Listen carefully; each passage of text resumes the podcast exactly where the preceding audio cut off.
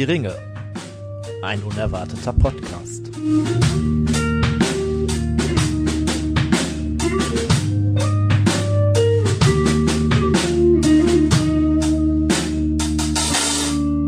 Hallo und herzlich willkommen zu einer neuen Folge Hör die Ringe, ein unerwarteter Podcast. Heute tatsächlich in einer, ich würde sagen, stattlichen Runde. Wir sind zu fünft. Wir sitzen zu viert im grünen Drachen und daran könnt ihr erkennen, dass wir noch einen Gast dabei haben, der etwas außerhalb sitzt. Und äh, ja, wir dürfen begrüßen den lieben Opa vom Smalltalk, euch mit Sicherheit auch bekannt.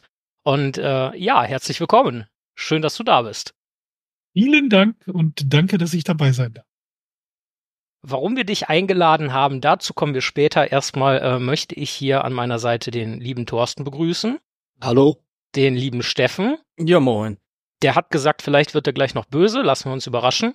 Und äh, Tim, der bisher erstaunlich äh, zurückhaltend war. Ich habe Angst wegen Steffens Drohung. Jetzt kriegen wir wieder viele böse E-Mails. Egal. Äh, ich dachte, für die bösen Mails sorge ich gleich. Aber okay.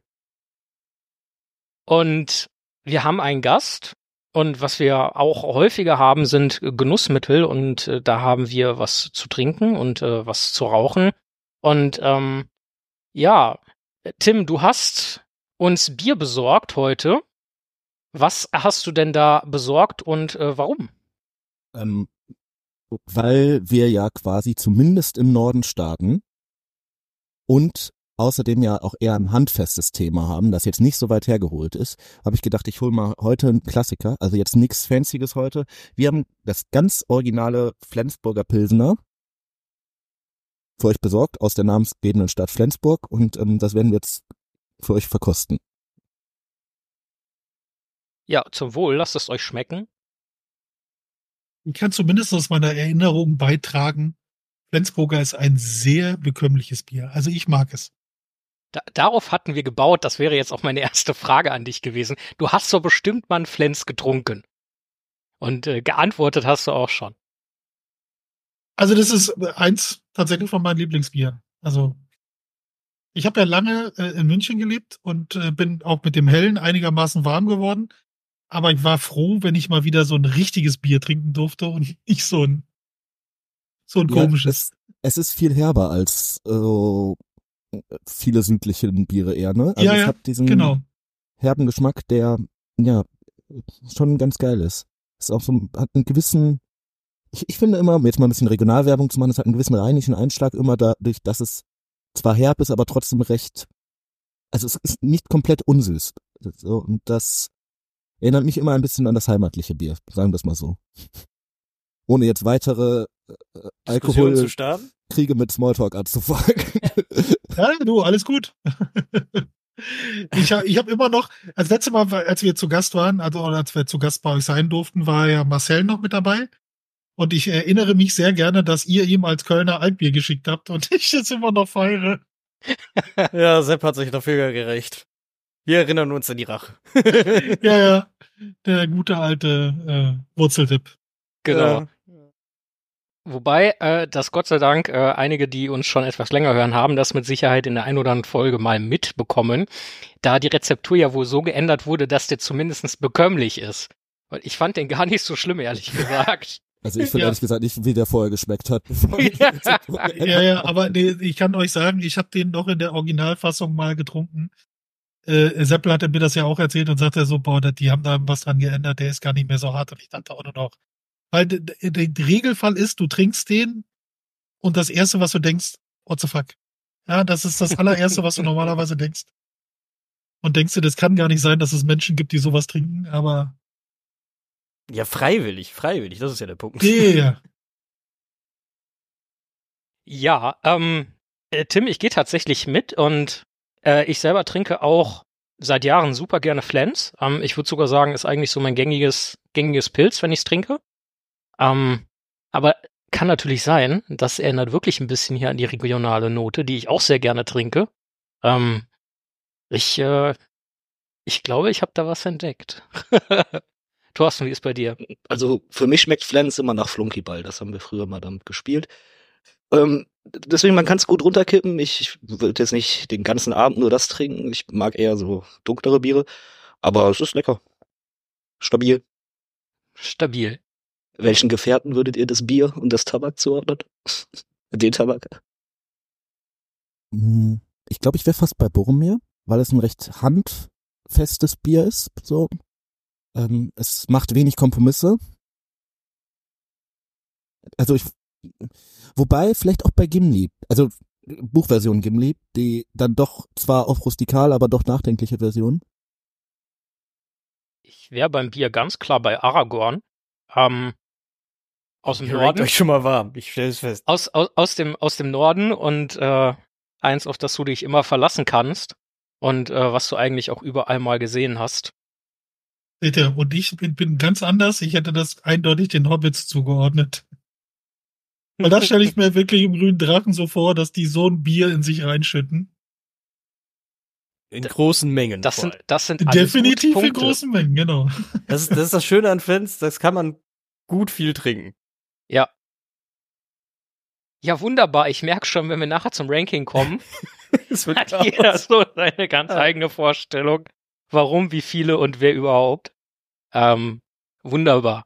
Und äh, natürlich thematisch auch passend. Äh, was das sein wird, verraten wir euch gleich. Wir kommen erstmal zum Pfeifenkraut und da muss ich mich mal eben lang machen. Und äh, Tim, erklär uns was zu dem Pfeifenkraut. Ähm, wir haben heute von Kohlase und Kopp den Graham, weil ich mir vorstellen könnte, Hm. dass es gegebenenfalls ein bisschen maritimer wird, gewisse Diskussionspunkte. Ja, teils, teils. Ne? Aber Ähm, ja, schmeckt nach Kokos, nach Rum, also quasi wie eine Schnapsidee.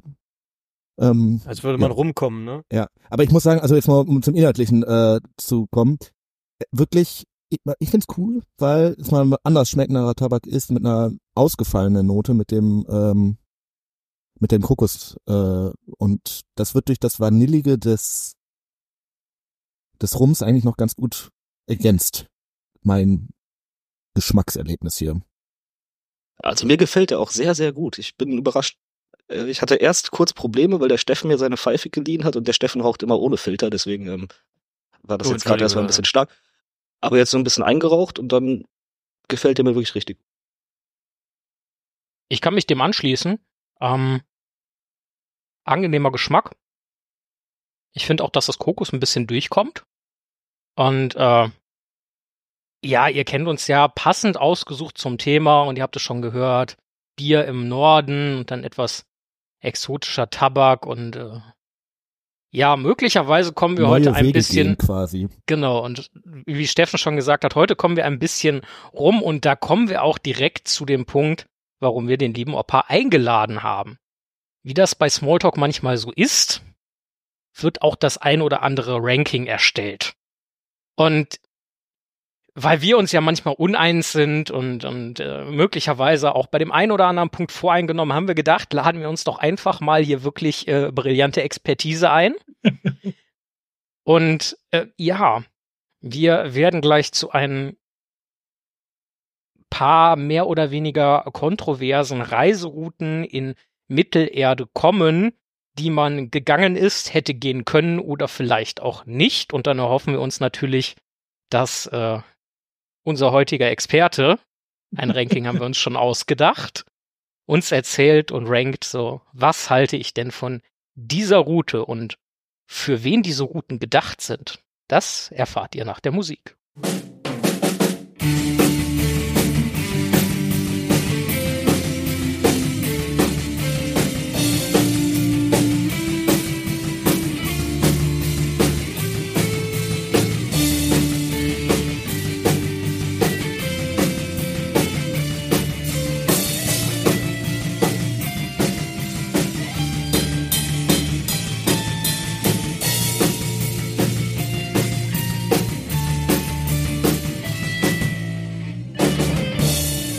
Gefährten bewerten.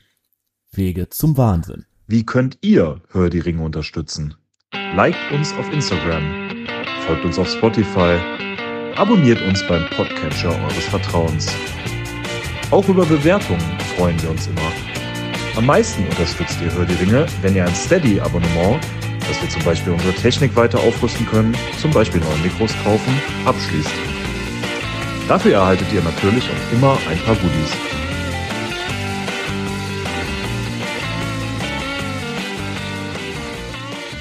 So, da sind wir wieder. Und ähm, naja, ihr habt es vermutlich schon erraten. Wir sprechen heute über die Route, die die Gefährten genommen haben, Richtung Mordor. Also in dem Fall dann halt insbesondere am Ende Frodo und Sam noch. Ähm, aber wir wollen uns vor allem auch darüber unterhalten, wo hätte man denn noch lang gehen können? Und was davon wäre möglicherweise sogar sinnvoller gewesen oder möglicherweise auch nicht so sinnvoll? Und was wäre vielleicht ein Überraschungskuh geworden? Und dann wie ist das Ganze natürlich zu bewerten. Und ich weiß, dass einige von euch ein paar Routen mitgebracht haben, aber ich würde sagen, wir starten einfach mal ganz basic mit der Route, die die Gefährten dann tatsächlich vom Bruchtal aus genommen haben. Thorsten, willst du uns mal ganz kurz erläutern, wo es da lang ging? Äh, ja, genau. Also wir fangen jetzt bei Bruchtal an. Okay. Von Bruchtal aus sind die natürlich erstmal am Nebelgebirge südlich gehalten, runter bis zum Kahadras Pass, ähm, der ist dann gescheitert und dann äh, eben durch Moria, nach Moria, nach Lothlorien und von da aus mit dem Schiff weiter Richtung Amonhen, wo dann die Gemeinschaft eben, ähm, ja, mit dem Boot über, über den Fluss, mit dem Schiff, ja, äh, wo die Gemeinschaft dann zerbrochen ist und von da aus ist ja so ein bisschen ähm, der Weg nicht mehr der, der besprochen war, beziehungsweise äh, man wusste gar nicht, was war der Plan von Gandalf und Aragorn, um überhaupt nach Mordor reinzukommen, aber ja. Und ja, nach der Trennung ging es ja über die Emin Mui weiter, durch die Totensündverein äh, an Minas Morgul vorbei, über Kirit Ungol nach, nach Mordor rein. Ähm, wir wissen alle, am Ende hat diese Route ja funktioniert. Würdet ihr sagen, es ist berechtigt, dass die funktioniert hat oder eher nicht? Opa, was meinst du? Naja, sind hier viele Zufälle natürlich unterwegs dabei. Also ist es ja, wie kennt aus dem Buch her oder auch im Film sehen wir ja, dass äh, viel unterwegs passiert. Also jetzt allein schon, also bis Bruchteil passiert ja schon relativ viel, aber auch ab Bruchteil haben wir die, das mit dem Karadas, äh, was gerade ja gesagt wurde. Das ist, sie wollen über den Pass, können nicht, müssen durch Moria gehen. Ja, äh, dann verlieren sie Gandalf unterwegs, dann sind sie in Lothlorien, dann äh, machen sie sich mit den Schiffen auf und dann raus, trennen sie sich. Und das ist ja auch nicht ganz freiwillig. Ja. Dann die, äh, die Trennung halt, dass äh, Legolas, Gimli und Aragorn äh, praktisch den äh, Merry und Pippin folgen und äh, Frodo und Sam sich allein aufkriechen. So, und dann haben wir, also da sind viele Wendungen drin, weil das ist, was ihr ja schon gesagt habt, grundsätzlich ging es, okay, wir gehen mal nach Mordor, aber so eine richtige Route, die haben ja nicht gesetzt, die haben sich ein bisschen was angeguckt, aber es gab ja eigentlich in, bei, bei Elrond im Bruchtal gab es ja nicht so, das sind unsere Steps. Ja, wir gehen nach hier, hier, hier, hier mhm. und dann sind wir da. Ab raus ist ja alles eher zufällig. Ja, was wir ja vorher, äh, was wir ja auch haben, äh, als wir uns darüber überlegt haben mit dem, dem Ranking, äh, vielleicht sagt ihr ja gleich noch was dazu. Da komme ich jetzt zu Gollum, dem Führer, ja, dass wir, äh, dass ja praktisch in Emmet Mühl, wenn sie auf Gollum treffen, da ja auch ein bisschen was passiert und praktisch ein ganz anderer Weg genommen wird. Weil für Frodo und Sam wäre Sirit Ungul oder der Pass da hoch, äh, die hätten ihn ja gar nicht gekannt. Also gut, Frodo und Sam haben so gut wie gar nichts gekannt, was da kommt. Und konnten schon ganz froh sein, dass sie auf Gollum getroffen sind. Das wäre auch so ein Kritikpunkt, den ich vielleicht dann doch an der ganzen Planung hätte, man hätte zumindest allen neun Leuten, die mitgelaufen sind, sagen können, was man vorhat, so. Vielleicht hört nicht jeder zu, Pippin interessiert das wahrscheinlich nicht, ne, aber man hätte zumindest mal sagen können, ja, vielleicht gehen wir über Lorien und dann versuchen wir uns dann da lang zu schlagen oder so. Zumindest so ein grober Plan wäre, glaube ich, noch ein bisschen nicer gewesen. Als Gandalf da ist, haben sie ja anscheinend einen Plan. Also ich glaube, es ist schon klar, dass sie nach Lorien grundsätzlich wollen, weil sie sagen, Pforte von Rohan funktioniert nicht. Ähm, und dann hat man den Eindruck, Galadriel gibt ihnen noch so ein bisschen eine Idee mit auf den Weg und dann geht's ab den anderen runter. Also für eine mehr, für andere weniger. Schöne Grüße an den lieben Boromir. Also da, da, da muss ich ein bisschen äh, einhaken. Ich habe nicht das Gefühl, dass wirklich von Anfang an ein Plan besteht, sondern dass wirklich so von Step to Step weitergedacht wird. Ja, aber ich meine, am Ende natürlich klar, die man weiß auch bei Elrons Rat ja gar nicht noch so alles, ne? Also, Das ist der eine Punkt. Und der andere Punkt ist halt einfach, man weiß nicht, wie die Situation sich entwickeln wird. Und äh, das Ziel ist ja möglichst verdeckt durch die Gegend zu kommen. Also nicht auffällig da lang zu marschieren und alle wissen, wo, wo wir lang gehen, weil sie uns da schon gesehen haben. Ähm, dementsprechend äh, habe ich wirklich das Gefühl, dass sie wirklich so, ja, planlos, nicht ganz, aber also loslaufen und mal gucken, okay, wir haben immer jede Wegkreuzung, gucken wir mal links, rechts, ah, vielleicht nehmen wir auch die Mitte. Ja, aber das ist im Endeffekt ja auch der große Vorteil der Route, die sie genommen haben, dass man relativ flexibel war. Ähm, wenn was schief geht, kannst du immer noch eine Ausweichroute nehmen. Bei einer Route, die zum Beispiel komplett über den Norden oder den Süden geht ähm, und da läuft was schief, dann bist du erstmal am anderen Ende der Welt gefangen. So. Und Wovon, wovon es, was, was ja eigentlich klar war, also zumindestens ich bin, ich bin gerade sehr tief wieder im Buch drinne, weil ich gerade da wieder praktisch auch den Beginn der Reise gerade erst mir hab vorlesen lassen. Äh, ist ja, also ich glaube, Lorien war immer schon klar, dass sie da hingehen werden, weil das liegt einfach mal schlichtweg auf dem Weg. Und es macht Sinn, da vorbeizuschieben. Du kannst deine Vorräte auffüllen, allem drum und dran. Und die Grundidee im Buch ist ja auch, dass Aragorn auf jeden Fall sich auf den Weg nach Gondor macht. hm. Weil beim Loslegen sagt er ja, äh, sie gehen gemeinsam los, weil für viel, viele hundert Meilen haben sie den gleichen Weg. Ja, und irgendwann werden sie sich wahrscheinlich trennen. Das ist ja zum Beispiel der Unterschied, den wir ja auch, glaube ich, zum Film haben. Im Film äh, gehen die los und du glaubst, äh, okay, die Gemeinschaft soll gemeinsam nach Moria. Das ist im Buch ja gar nicht so. Es ist klar, sie gehen zwar zu neunt los, aber sie sind sich, es ist von Anfang an klar, sie werden nicht alle Moria ankommen. Unabhängig von Tod und was auch immer. Stimmt. Auch nochmal gut, dass du den Unterschied hier zwischen äh, Film und Buch raushebst. Ähm, da müssen wir auch so ein bisschen, ja, wo, bei den, zumindest bei ein oder zwei anderen Routen auch so ein bisschen drauf achten, was da gegebenenfalls wohl wie passiert wäre. Weil gerade äh, Aragorn, wo ja eigentlich im Buch klar ist, der biegt nach Gondor ab und im Film ist ja eigentlich das Gegenteil. Der Fall so, ja, ich werde den Ring nicht näher als 1000 Meilen an eure Stadtmauer irgendwie rantragen, wenn es nach mir geht. Ähm, und ich würde sagen, wir kommen auch direkt mal zur ersten Bewertung und wir haben vorher so ein bisschen überlegt, so was könnte man denn machen und sind dann bei etwas völlig Unverfänglichem gelandet.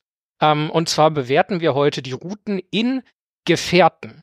So anhand der Eigenschaften, denen man denen durchaus zuschreiben kann, weil wir haben gesagt, ja, wir können hier jetzt schlecht irgendwie eine Skala von 1 bis 10 oder 1 bis 9 aufmachen, weil dann kommt der erste an, ja, aber eigentlich gehört, Legolas kommt ja auf die, auf die 7, ist völlig klar, und Gandalf nur auf die 3, weil der ist alt und Karadras hat nicht geklappt, was weiß der schon und Herzlich willkommen bei eurem Teflon-Podcast. Oh Gott. ähm, ich würde direkt mal anfangen. Also, hat glaube ich noch nicht ganz gesagt, wie das Ranking Ach jetzt so. funktionieren soll. Naja, jeder sagt, welchen Gefährten, also in, in welchem Gefährten er diese Route quasi bewertet und erklärt dann, warum.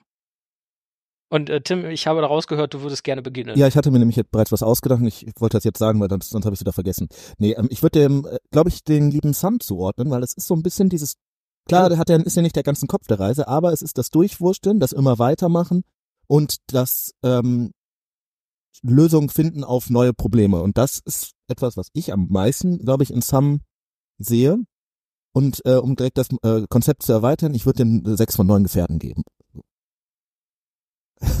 krass, also ich bin auch beim Hobbit, aber ich bin da bei einem etwas anderen Hobbit gelandet, und zwar bei Pippin.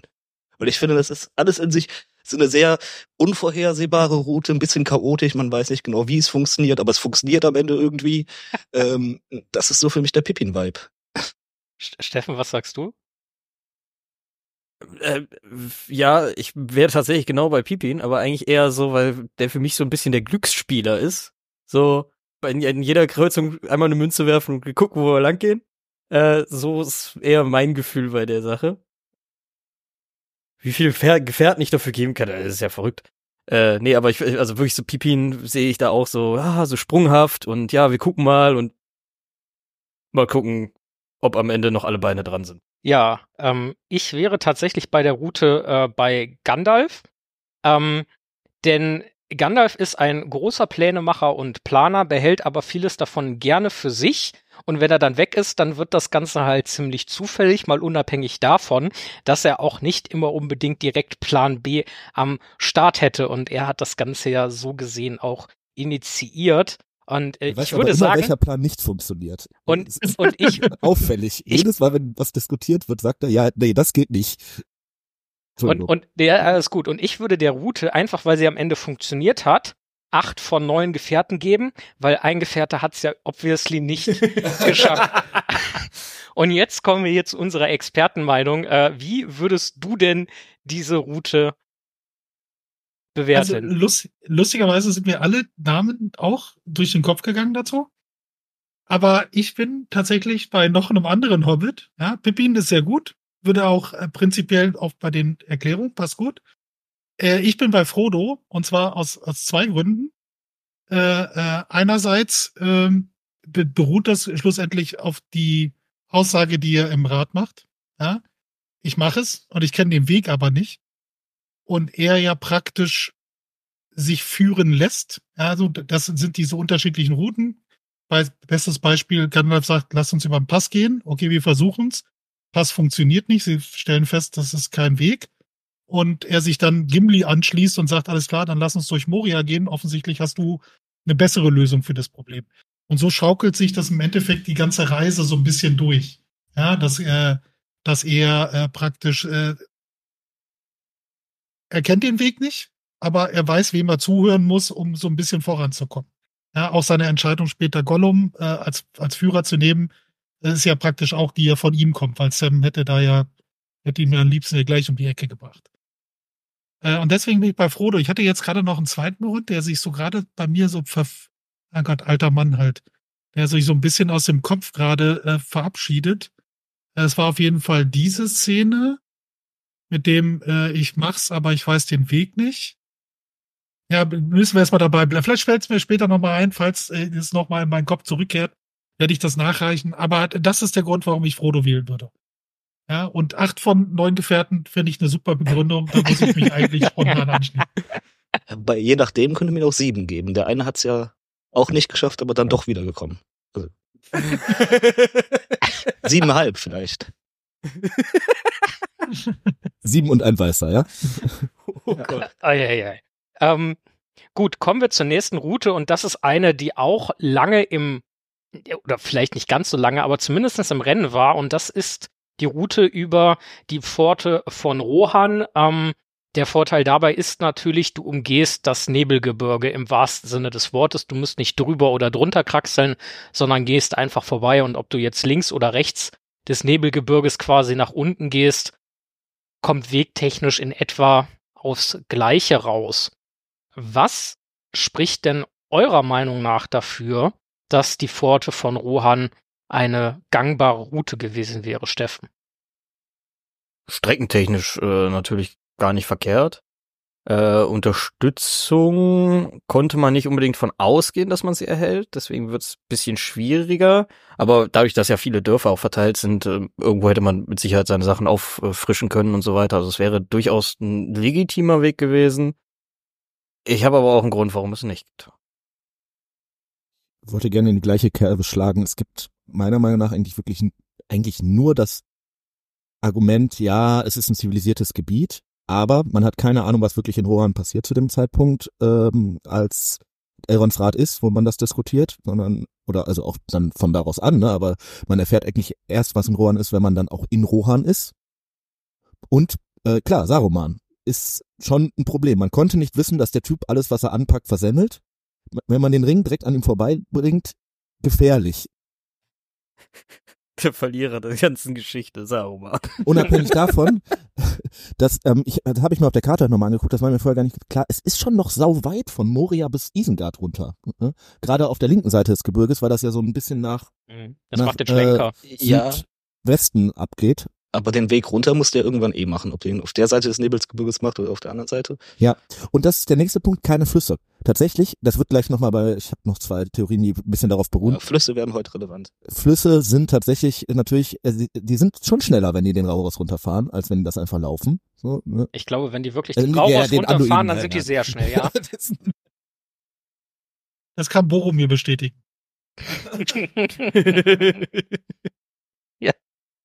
Ähm, ja, Pforte von Rohan, was sind deine Gedanken dazu, Opa?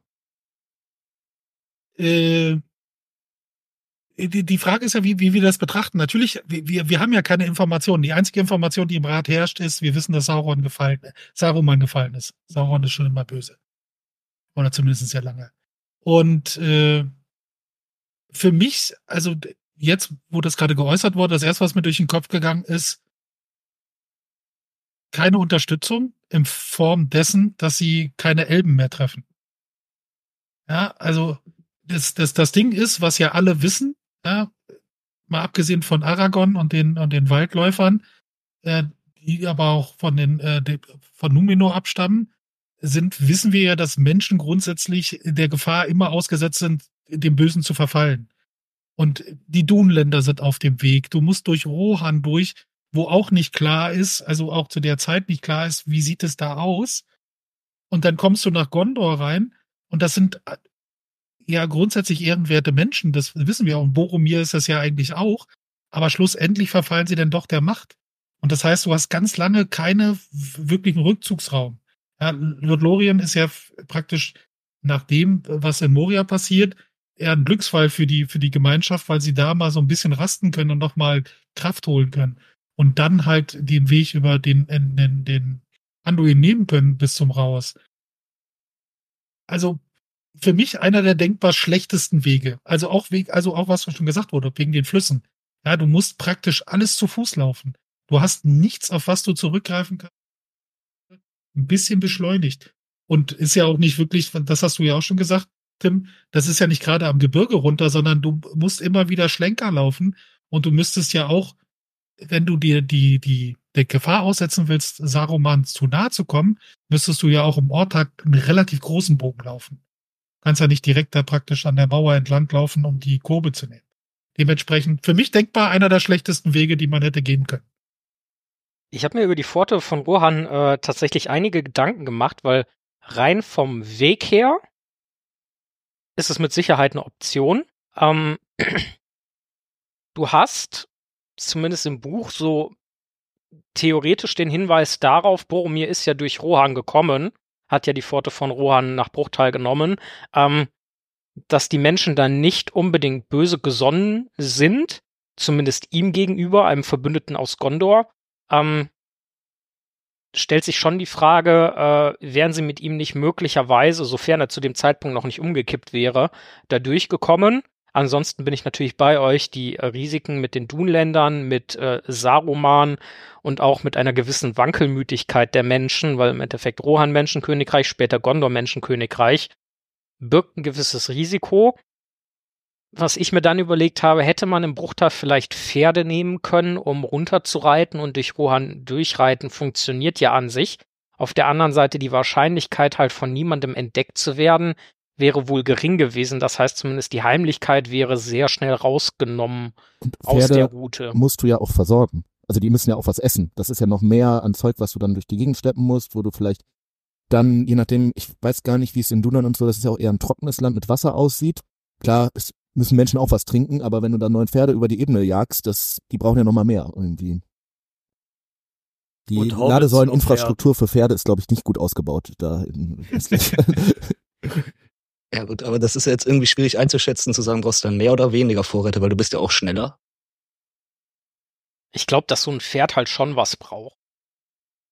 Ja, aber du bist auch weniger lange unterwegs. Aber ähm, ich tue mich eh bei dieser Pforte von Rohan-Sache immer ein bisschen schwierig, ähm, dass es in dem Sinne für die Gefährten schwierig war, einzuschätzen, wie groß die Gefahr da jetzt wirklich war.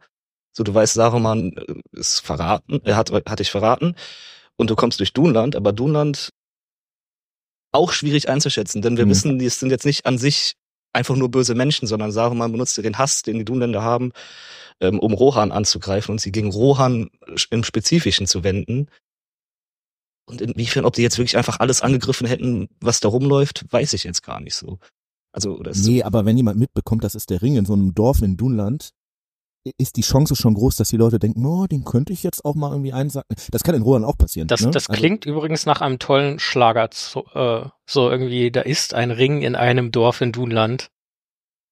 Ich, äh, Ich wollte auch nur darauf hinaus, es ist jetzt nicht so, dass die Dunländer an sich viel bösere Menschen an sich wären, sondern es ist ja einfach nur dieser Konflikt zwischen Dunland und Rohan, der von Saruman ausgenutzt wird. Und wir sehen ja auch später, dass die Dunländer, nachdem Saruman gefallen ist, teilweise sogar ähm, in der Schlacht von Minas Tirith mit den Rohirrim mitkämpfen. Das heißt, Nachdem ja. die sich aber vorher bei Helmsklamm amtlich die Köpfe abgehauen haben. ja, ja. Äh, was, was wir auch mit betrachten müssen bei der Geschichte jetzt, also gerade um die Dunländer, ist ja das, was wieder vor Bruchtal passiert. Wir wissen ja aus der Geschichte aus Brie zum Beispiel. Da waren ja die Südländer, die über die Südstraße gekommen sind. Das sind in dem Fall die Dunländer. Also die Geschichte dessen, der, der Heimlichkeit, also das hatte ich auch nicht Ja. gesagt, das ist ein sehr guter Punkt. Die Geschichte dessen, dass da ein Hobbit unterwegs ist, der plötzlich verschwindet, äh, dürfte mittlerweile bis nach Dunland durchgedrungen sein, weil die Südländer sind ja verschwunden praktisch. Und da gab's ja, die werden mittlerweile zurück gewesen sein, weil die Hobbits und die waren ja relativ lange im Bruchtal. Bis sie denn Wichtiger wirklich Punkt, los ja. sind. Ja, das ist auch nochmal so ein Ding. Ähm, ja, ich würde sagen, wir kommen auch bei dieser Route zur Bewertung und äh, Opa, ich glaube, ich würde das jetzt tatsächlich die Folge so machen, dass du als Experte dann das letzte Wort bei uns bekommst und äh, dann gen genau. Ein Schiedsspruch. An, äh, Unser Ja. Chaos Sortes. äh, w- wer von euch dreien möchte gerne anfangen? ich kann gern kontrovers starten. Für mich ist das äh, Pippin, aber Pippin in Moria, wenn er das Skelett anfasst und in den Brunnen schubst.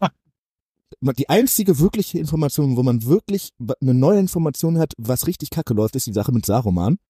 Und dann läuft man dahin. Das finde ich, sieht im Nachhinein immer doof aus.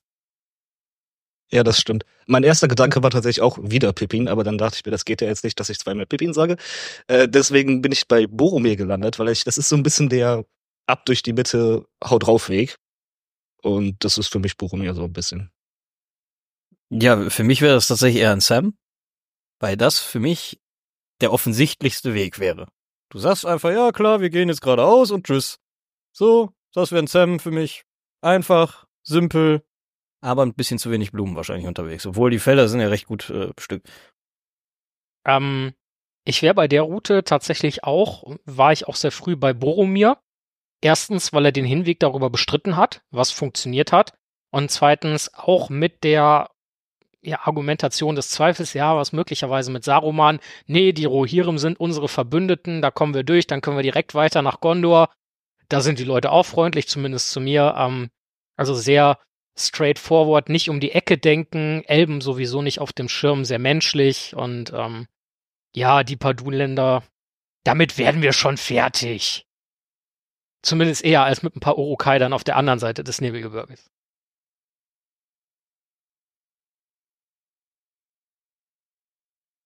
Ich äh, bin auch relativ spontan, äh, ist das für mich eine Boromir-Route.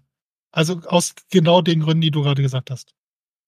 Das ist äh, für ihn die, also für, für Boromir das geradlinigste, weil für ihn ja auch grundsätzlich am wichtigsten eigentlich ist, mit dem Ring nach Gondor zu gehen, äh, seinem Vater den zu geben und dann wird alles gut. Und das wäre für ihn die beste Route natürlich, weil sie dann zwangsläufig direkt am Minas Tirith vorbeikommen. Weil alles andere umgeht oder kann passieren, dass vorher abgebogen.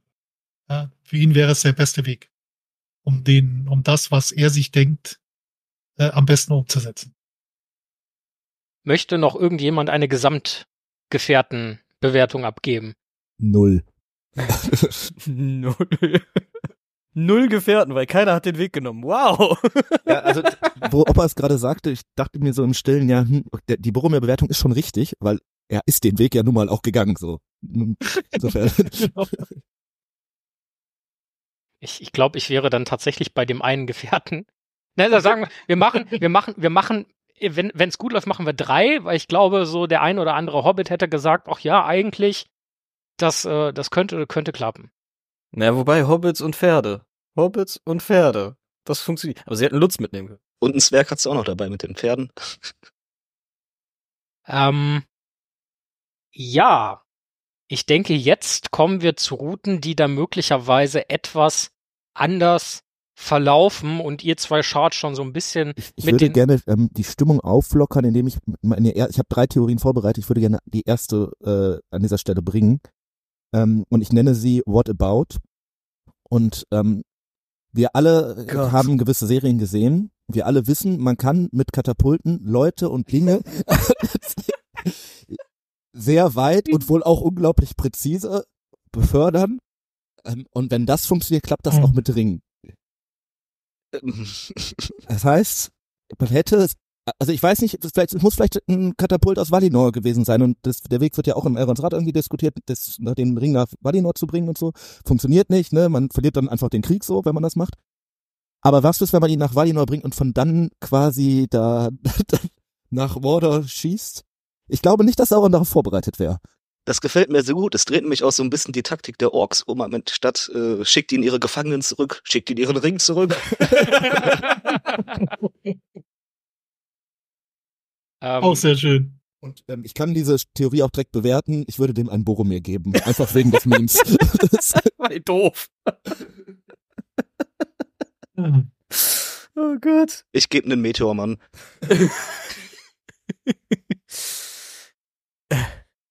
Ich würde dem tatsächlich ein Legolas geben, weil da muss man schon sehr präzise sein. Also das ist schon, also im Verhältnis ein sehr kleiner Trefferpunkt. Ähm, ich, ich, ich schwanke zwischen drei Bewertungen tatsächlich Legolas wegen der Präzision. Möglichkeit Nummer zwei einfach minus fünf Gefährten, weil es so absurd ist. Und entschieden habe ich mich jetzt für Fool of a Took. Opa, was sagst du dazu? Ich, äh, also, wie, was ihr ja auch kennt, ist mal so die klassische Frage, warum haben die sich nicht auf die Adler geschwungen, haben sich rüberfliegen lassen, haben das Ding da kurz reingeworfen und alles wäre vorbei. Ja, wäre natürlich eine Lösung gewesen, aber wäre das Buch ziemlich kurz gewesen. Äh, meine, meine Bewertung kann eigentlich nur, und ich verfluche das jetzt schon, weil ich jetzt schon wieder an die Serie denken muss, äh, aber es bleibt eigentlich nur eine Bewertung und das ist Meteor Man himself. Es muss ein Gandalf sein, ja. Äh, präzise bin mir nicht ganz sicher, weil er schlägt ja auch in der Serie irgendwo ein. Ja? Also ja. Und also das ist nicht wirklich, also ich bin, bin mir ziemlich sicher, dass sie ihn nicht genau dahin schießen wollten. Aber nach Mittelerde ist das ja auch ziemlich einfach. Du hast ein relativ großes Land, schick ihn einfach mal rüber, der wird schon klarkommen. Äh, also auch null Gefährten und ein Gandalf. Also wie gesagt, das muss, also Legolas wegen Fanciness, was ist das natürlich, ist das auch eine Option, ohne Frage, aber für mich ein Gandalf wegen, er ist ja in der Serie auch mit dem Gandalf. Aber, aber das eigentliche Problem ist ja, also wenn das dann auch ein riesiger Meteor wird oder ein kleiner Meteor, weil es ja nur ein kleiner Ring ist, ähm, die haben halt tagelang dem zugeguckt. Da hätte auch einfach einer stehen können. Okay, ich fange ihn. Direkt, ich hab ihn, kein Problem. Ja, also, ähm, also das ist halt nicht neun Nazgûls, die auf ihren Fellbestien da mit so einem großen Kescher rumfliegen vom Schicksalsberg. Hat ein bisschen was von Quidditch. Wer das goldene Ding fängt, gewinnt meistens, ja. genau. Ich möchte meine eigene Theorie bitte der Vollständigkeit aber doch noch 0 von 10 Pferden geben. Nee, ich zwei wegen des, wegen des Hobbit-Spaßes daran. Die hätten Freude daran. ähm, ja, ich würde, glaube ich, tatsächlich gerne zu etwas äh, ernstzunehmenden äh, nehmenderen Routen kommen. Und äh, da machen wir direkt mal weiter mit den Adlern. Was?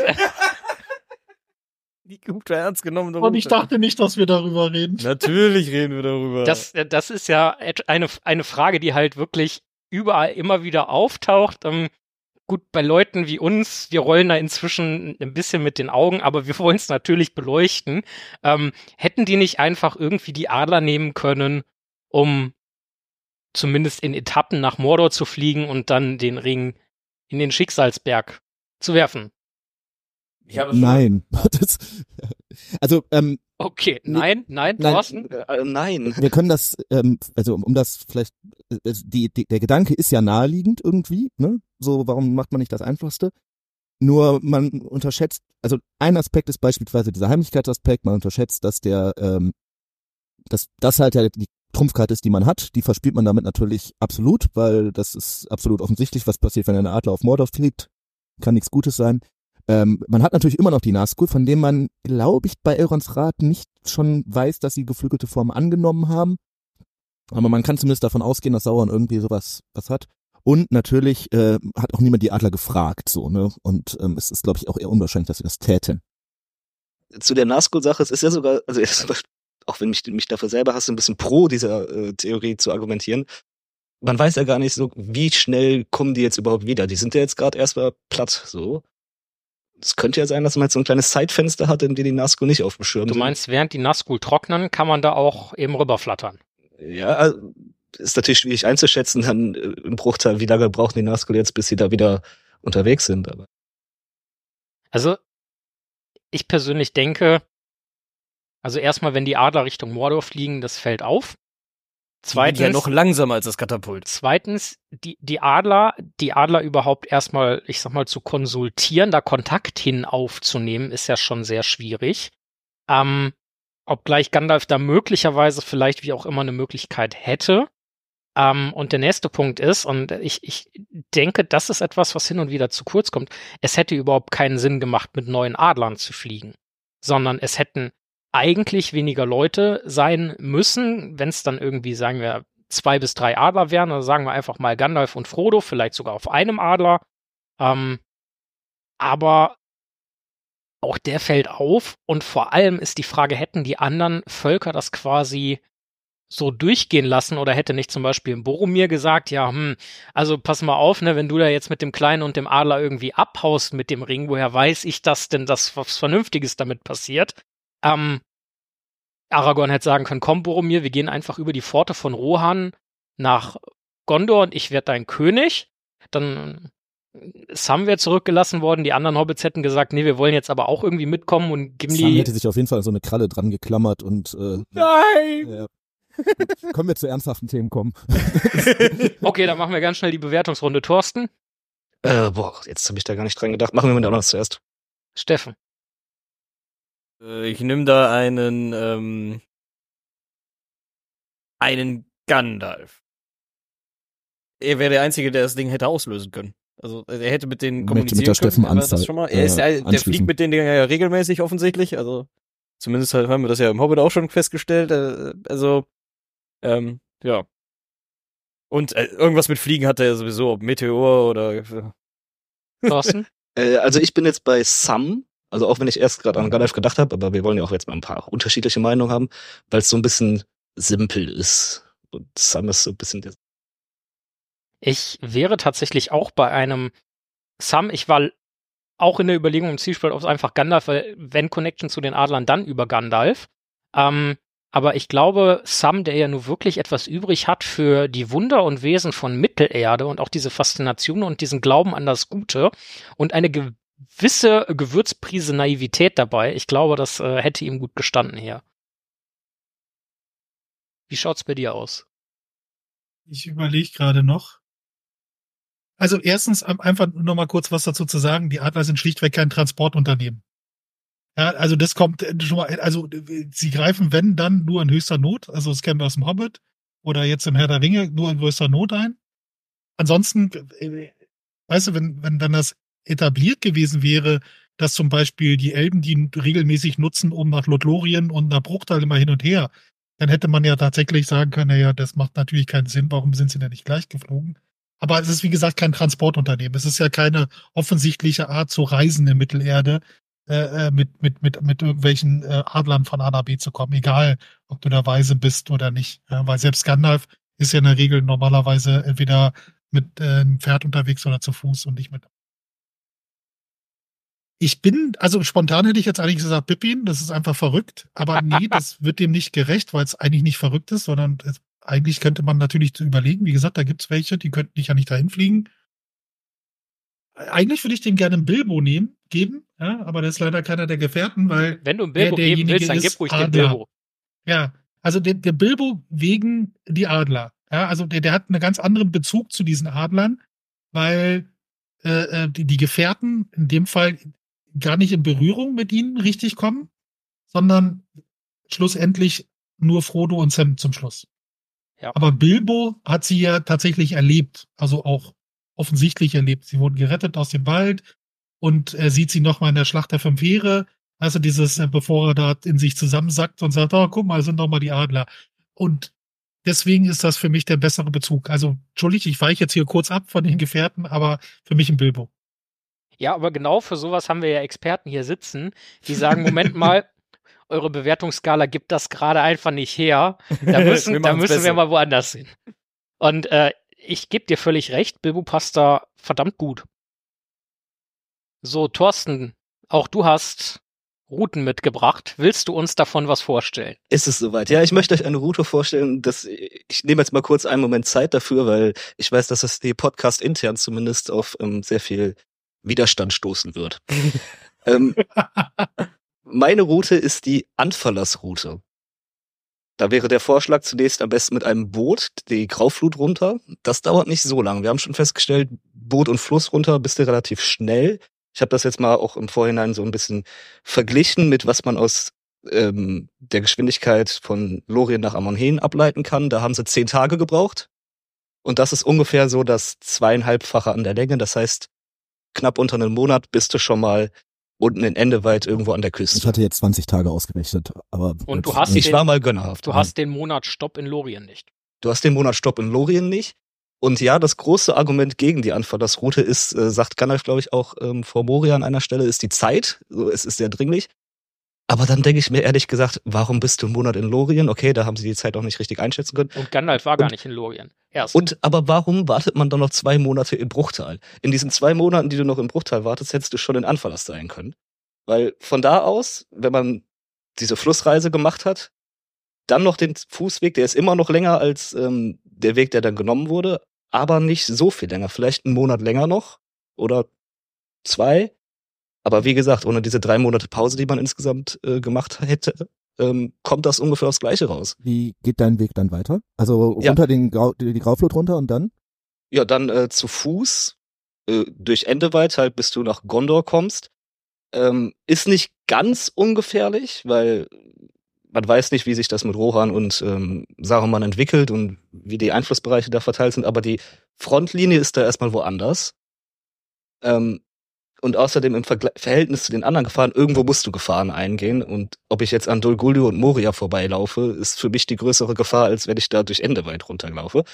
Und dann halt übers, ja, Gebirge kann man es nicht ganz nennen. Ähm, es sind zwar überall da kleine Berge, wenn man Ja, das ist so eine Hügelkette, ne, die dann Genau, das aber Gebirge nach die ist Westen, ne, ungefähr, zumindest wenn ich mir jetzt diese Karte hier angucke, vergleichbar mit den, also es gibt zumindest eine Lücke da drin, die so ungefähr auf Emin Mühlhöhe ist und da ist man auch drüber gekommen. Also das dürfte nicht das Problem sein. Und dann eben Anfallers lang, wo wenig ist, was erstmal gut ist, wegen Heimlichkeit. Klar, es gibt Dörfer und Menschen wohnen da, aber überall wohnt jemand fast schon.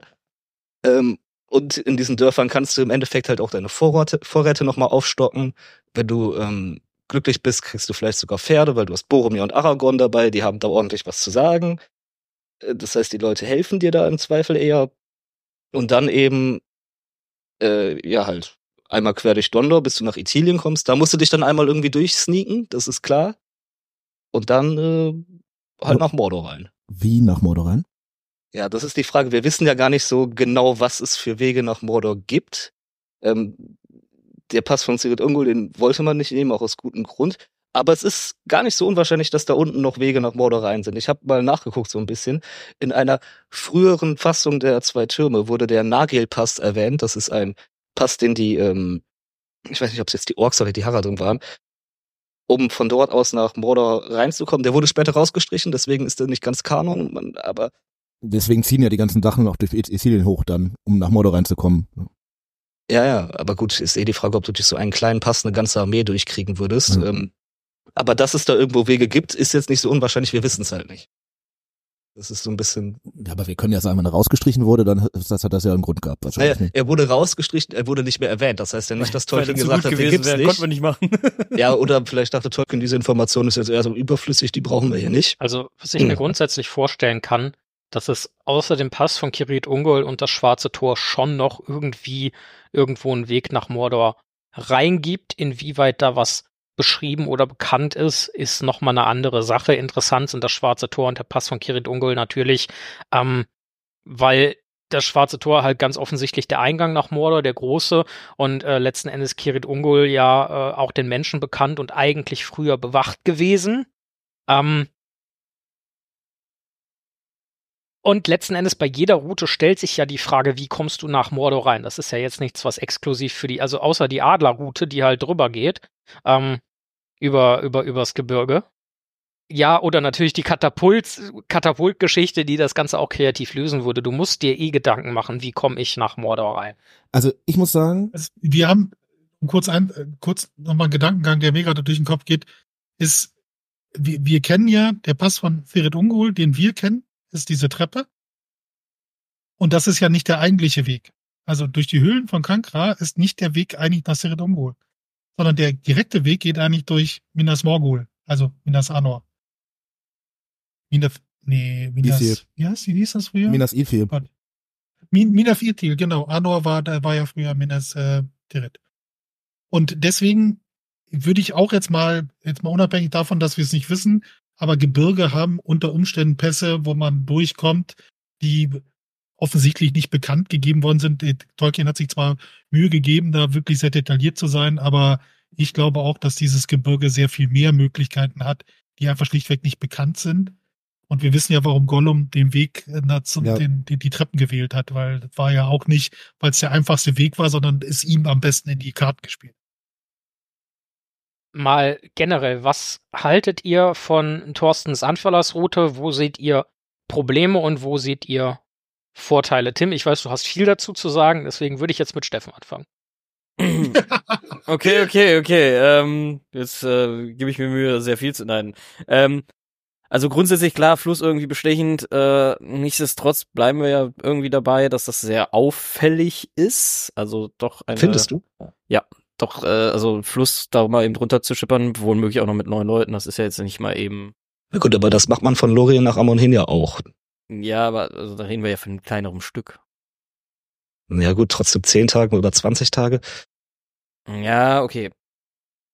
Ich weiß es nicht. Also, äh, der, der große Vorteil ist auf jeden Fall, äh, wir wissen schon, Nazgul und Wasser, das funktioniert nicht. Da hat man so ein bisschen Schutz. Aber äh, ich, ich bin mir da wirklich nicht sicher. Also, wäre mir. äh, Dann wäre es einfach eine Marine. Ach so, ja, dass es ein schlechteres Buch ergibt, da, da, dafür will ich auch gar nicht argumentieren. also, also ähm, was ich an dem wirklich, also was vorteilhaft ist, man nutzt die Grauflut, die bringt einen ja erstmal weiter nach Süden, das ist ein Zeitgewinn, das ist wahr. Ich glaube, wir müssen uns so ein bisschen damit ja auch beschäftigen, was wissen denn die Leute in Elrons Rat? Und du weißt, Gondor ist gerade angegriffen worden von Sauron, das berichtet ja Boromir. Ähm, du weißt auch, dass das in Osgiliath passiert ist. Und ich hätte zumindest, das wäre so meine erste Frage, wie kommen sie denn eigentlich über den Anduin? Also man kann natürlich nach Pelagir äh, gehen und dann hoffen, dass man da irgendwie ein paar Fischer findet oder was auch immer, die einen darüber schippern. Aber man fährt dann halt auch direkt mal wieder ins Feindesland über einen Fluss drin. Das ist schon recht auffällig, weil auch Südicilien ist ja besetzt von ja, Gondor. das stimmt. Äh, von, aber von, von Mordor. Hm? Dazu, also an irgendeiner Stelle musst du durch diese Frontlinie durch. Weil Sauron greift von Südizilien bis hoch nach Erebor eigentlich alles an. Ja, aber wir wissen Ende. zu dem wissen auch, Zeitpunkt, ja. dass Gondor sein Hauptaugenmerk ist. ja, das ist richtig, aber wir wissen auch, dass Frodo und Sam da eigentlich sogar ganz gut mitten im Krieg noch durchkommen am Ende. Sie werden am Ende von Faramir gefunden, ja gut, aber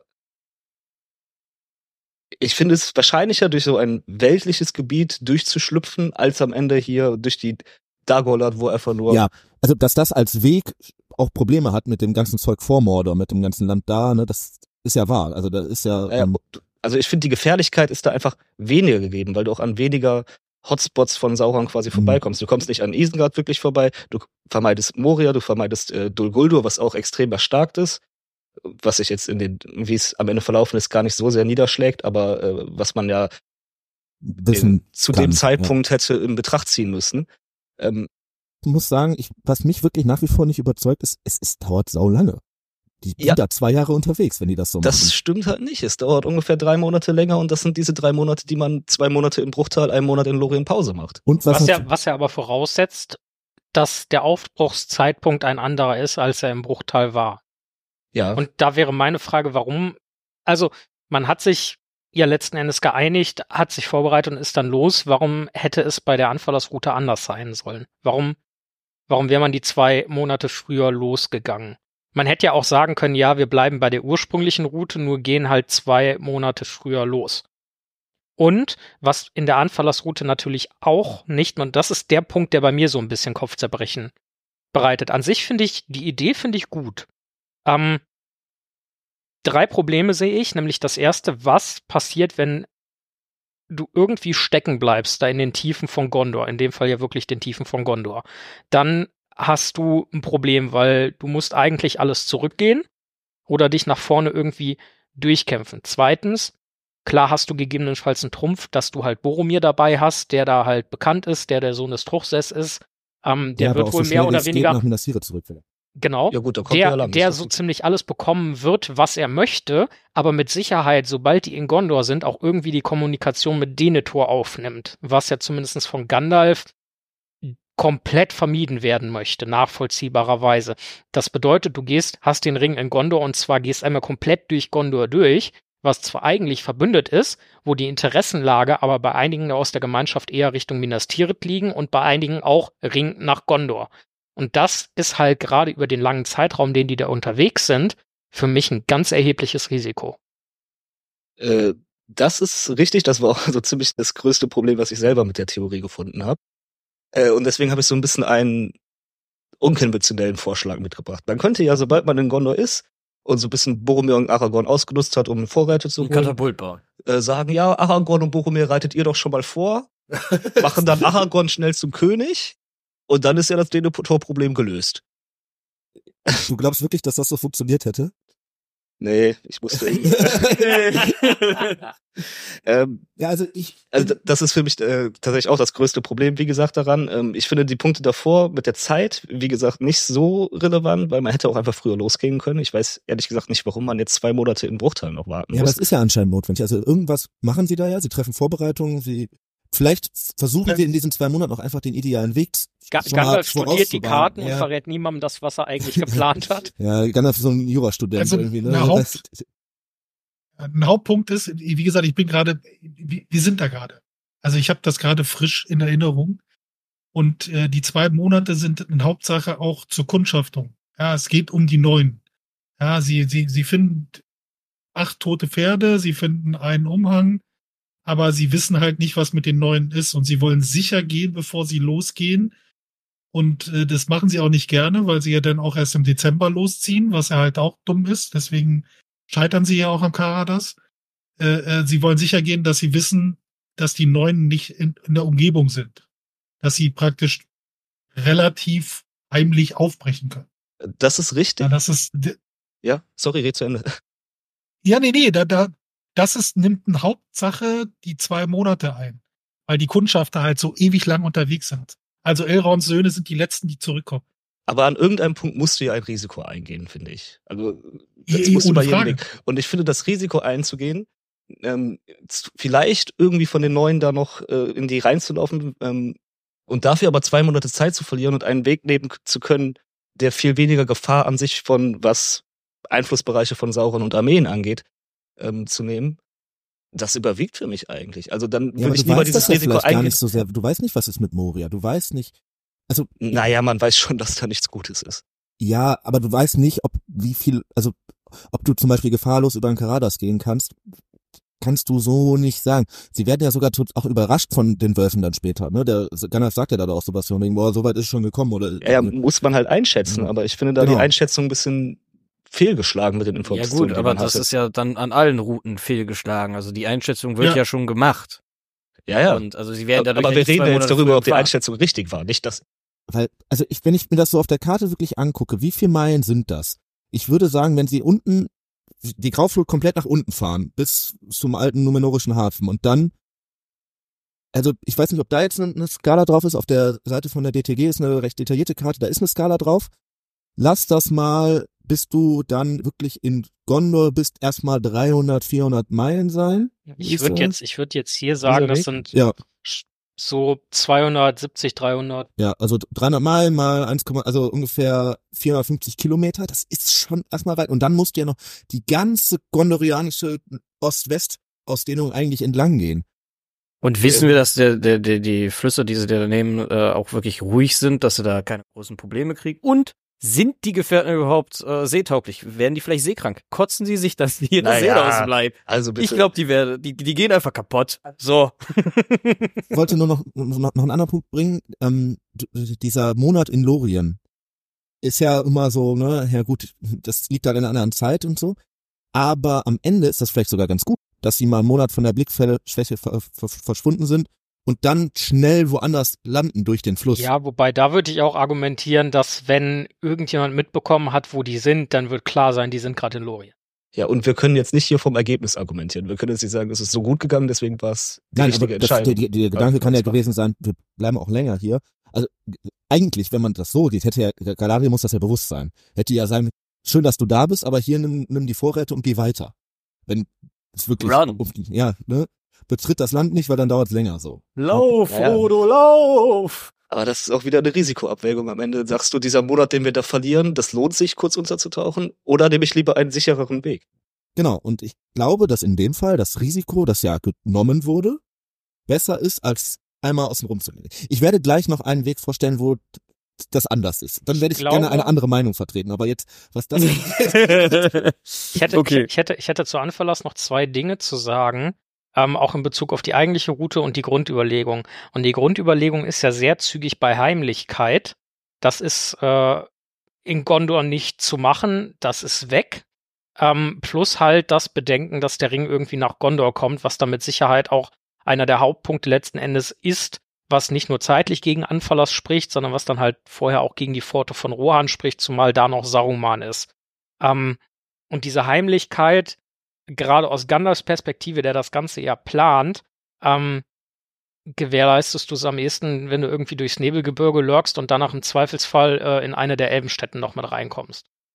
Aber zu der Heimlichkeit, also dass das in Gondor nicht machbar ist, weiß ich nicht, inwieweit das stimmt. Also der erste Weg nach Gondor rein, da ist schon, An Anfallas ist relativ dünn besiedelt. Wir wissen auch, dass da am Ende nur ein paar Fischermänner ähm, zur Verteidigung von Minas Tirith kommen und ähm, ich glaube, da kommt man schon ganz gut heimlich durch. Natürlich, ab Dol Amroth wird's dann ähm, eher offensichtlich. Ja, Gut, ich würde sagen, wir kommen dann mal zur Bewertung von äh, Thorstens Anfallersroute. Und äh, Thorsten, ich würde sagen, dann fang doch mal an. Welchen Gefährten würdest du da verorten und wie viele Gefährten würdest du gegebenenfalls im Gesamten geben? Damit fangen wir jetzt an. Okay, also natürlich äh, neun von neun Gefährten, äh, perfekte Route. Vielleicht acht von neun, weil die Sache mit Denotor, die finde ich tatsächlich einen sehr guten Grund dagegen. Ähm, welcher Gefährte das jetzt wäre, das ist natürlich eine andere Frage.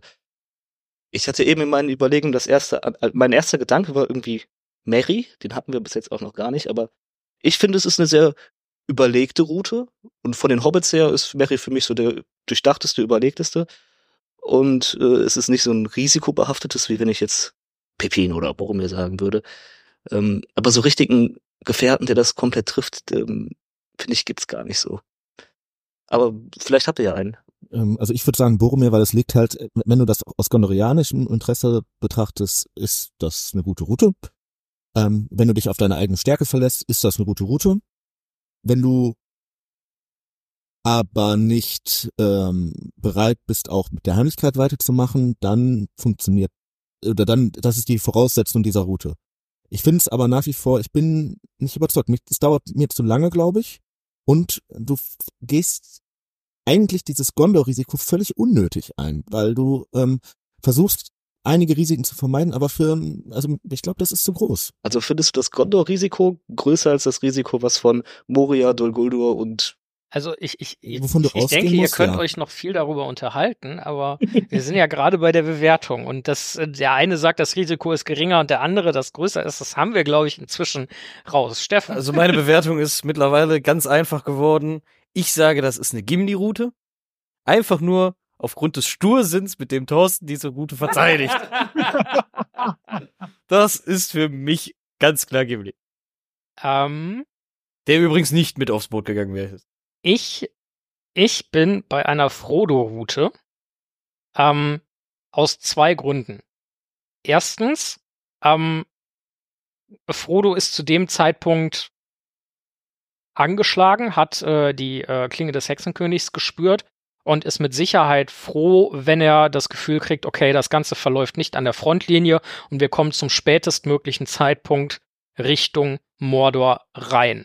Das heißt, ich habe keinen Kontakt mit den bösen Kräften mutmaßlich. Zweiter Punkt, ein gewisses Understatement, das Frodo ja hat hinsichtlich der Gemeinschaft. Und äh, ich kann mir durchaus vorstellen, dass in Boromir und Aragorn eine gewisse Fürsprache für diese Route gelten würde. Und ähm, dass der ein oder andere Hobbit auch sagt, ja. Plus, dass Frodo ja auch von sich selber gesagt hat, früher wollte ich ja Mittelerde sehen und da sieht er halt schon einen gewissen Teil von, von Mittelerde. Deswegen bin ich da bei einer Frodo-Route. Äh, ich, ich, hätte gerne Gimli gegeben und fand aber keine schlüssige Argumentation. Vielen Dank, dass du sie gebracht hast. Die passt natürlich perfekt.